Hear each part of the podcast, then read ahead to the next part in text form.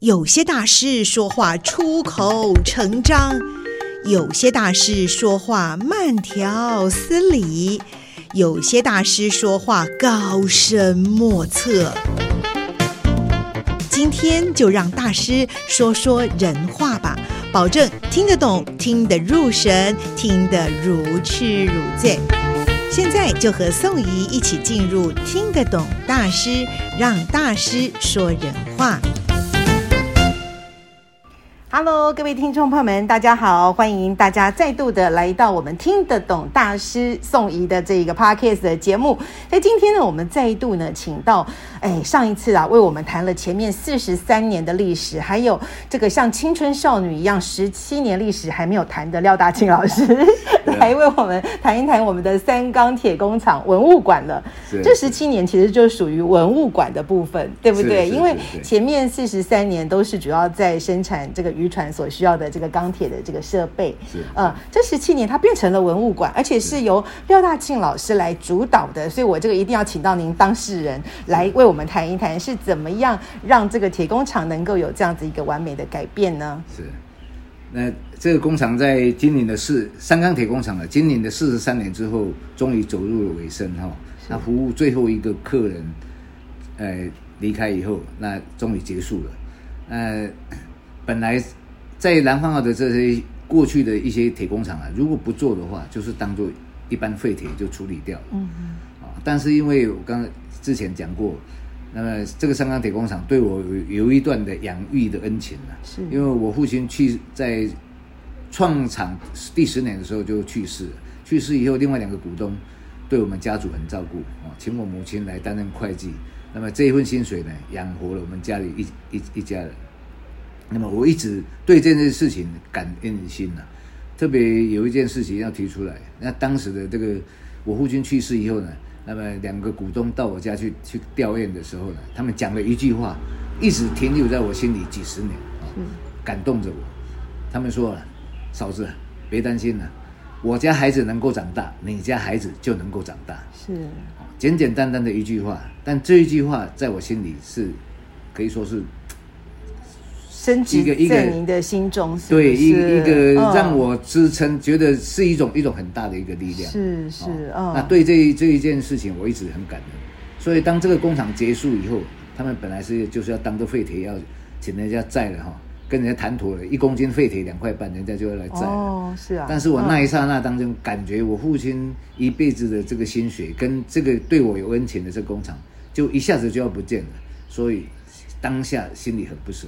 所以就也不晓得从哪里来的勇气，就就下定了一个决心，跟那个我们那那个股东讲，说，回上这个工厂哦，如果就这样消失掉了，实在是太可惜。嗯，那你如果现在反正这个工厂结束了，要做一个处理嘛，是啊，里里面的这些废铁要要当废铁卖掉，嗯，这样子你就卖给我，哦，嗯，那这个工厂呢，未来如果不是要出租出去，要不然就是要自己营运嘛，那么你就租给我。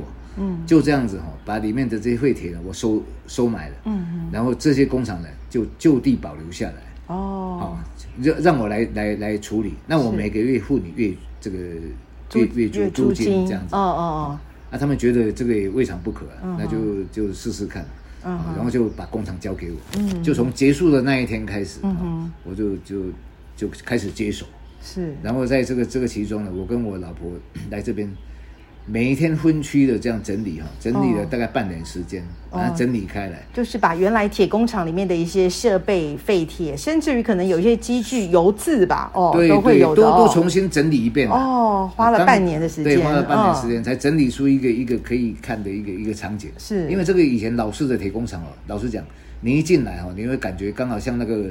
乌克兰战争被轰炸过一样，哦我整个我可以想象，可以说是狼藉一片。是是啊，哎，那我们把它整理了半年，然后稍微可以可以看看世面。在这个当中，我们也不断的去请愿哈。我我当时也不晓得说，只是一一时的勇敢哈。是，那也。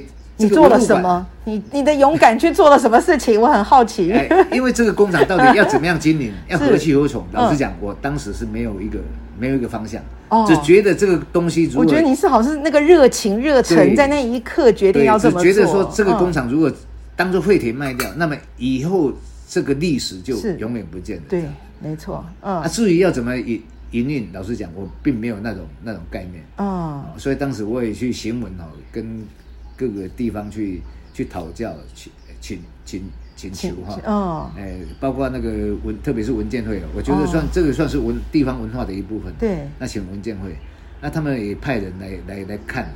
但看了半天，其实也看不出所以然。嗯哼哼，因为整个工厂里面真的是乌漆嘛黑的哈。嗯哼哼，跟一般的所谓能够呈现文物的这种，人家干干净净那个，嗯、呃，那个什么，那个灯光亮丽哈，窗，灯光美，气氛佳，是不是整理的井井有条？对，跟那个那个环境是完全不一样，感觉是很不一样。所以我只知道他们后来的新闻里面有就四个。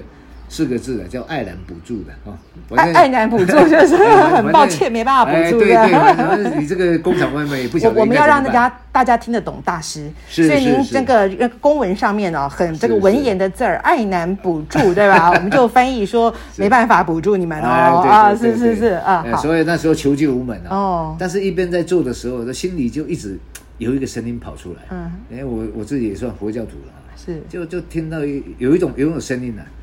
他四个字，他说“本质剧组，本质剧组”。哦哦，那至于剧组什么东西，老实讲，没有概念。嗯哼，那结果这个工厂就这样。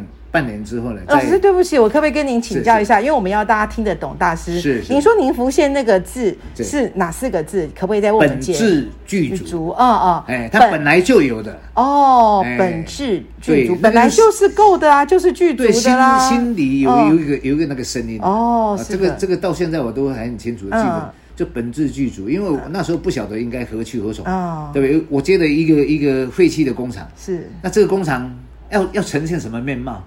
以后要如何营运？每个月要付付租金的啊，这个不是不要钱的。嗯哼，那那应该怎么办呢？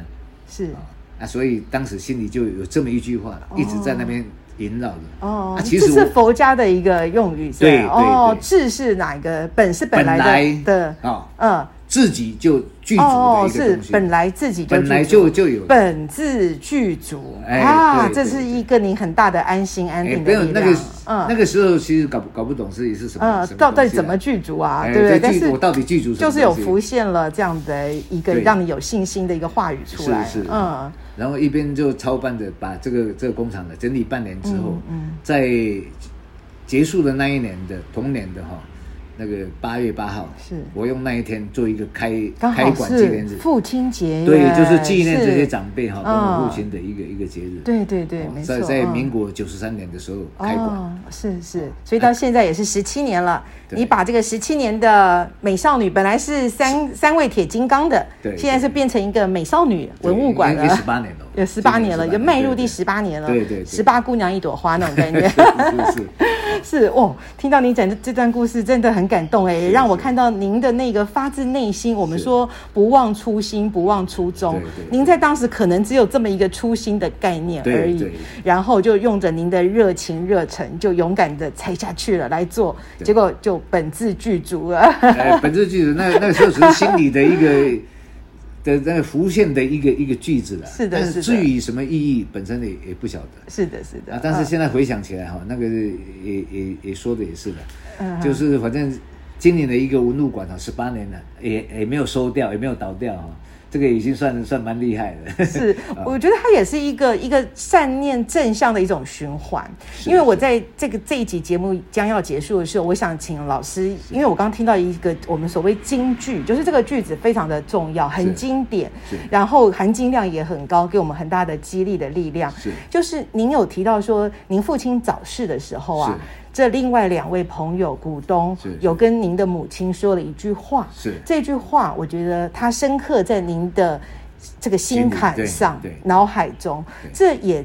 孕育了后来你愿意承接，不管经济状况如何，前景如何，都愿意承接起这个铁工厂文物馆的一个经营。对，在最后是不是为我们能够再重复一下那那两位朋友对你母亲说的话？嫂子啊，是是啊，那个时候哦，我我父父亲还停灵在在大厅里头，是啊，两个股东到我家里去去慰问了。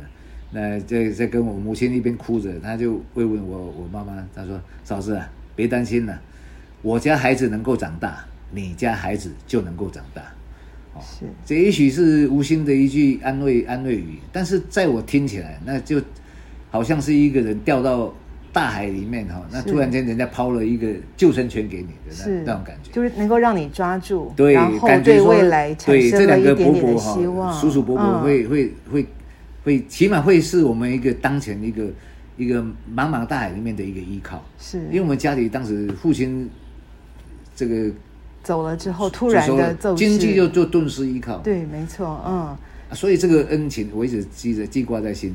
这个也是促使我后来不计成本、不计代价，就一定要把这个工厂想办法留下来的一个动力的。对，所以我说这个非常的重要的这个循环，就是他们当时的这份爱心、这份关怀，后来也造就了你愿意回馈他们，不止回馈了他们，也回馈了地方，回馈了文化，所以有了这个对文物馆的投入。那这一集呢，进行到这边，我知道听众朋友们跟我一样，还有很多想知道的，我会继续的问下去的，让大家继续的听得懂我们廖大庆廖大师啊、呃。但是在这集呢，我们在这边先告一段落。再复习一下，嫂子啊，我的孩子能够长大，你的孩子就也能够长大。对，这是一股多么美、多么善的力量。好的，谢谢廖老师，下一集再请教你如何来传承我们的文物馆，传承我们的文化哦。好，谢谢宋台长。好的，后会有期。谢谢，谢谢廖老师，再见。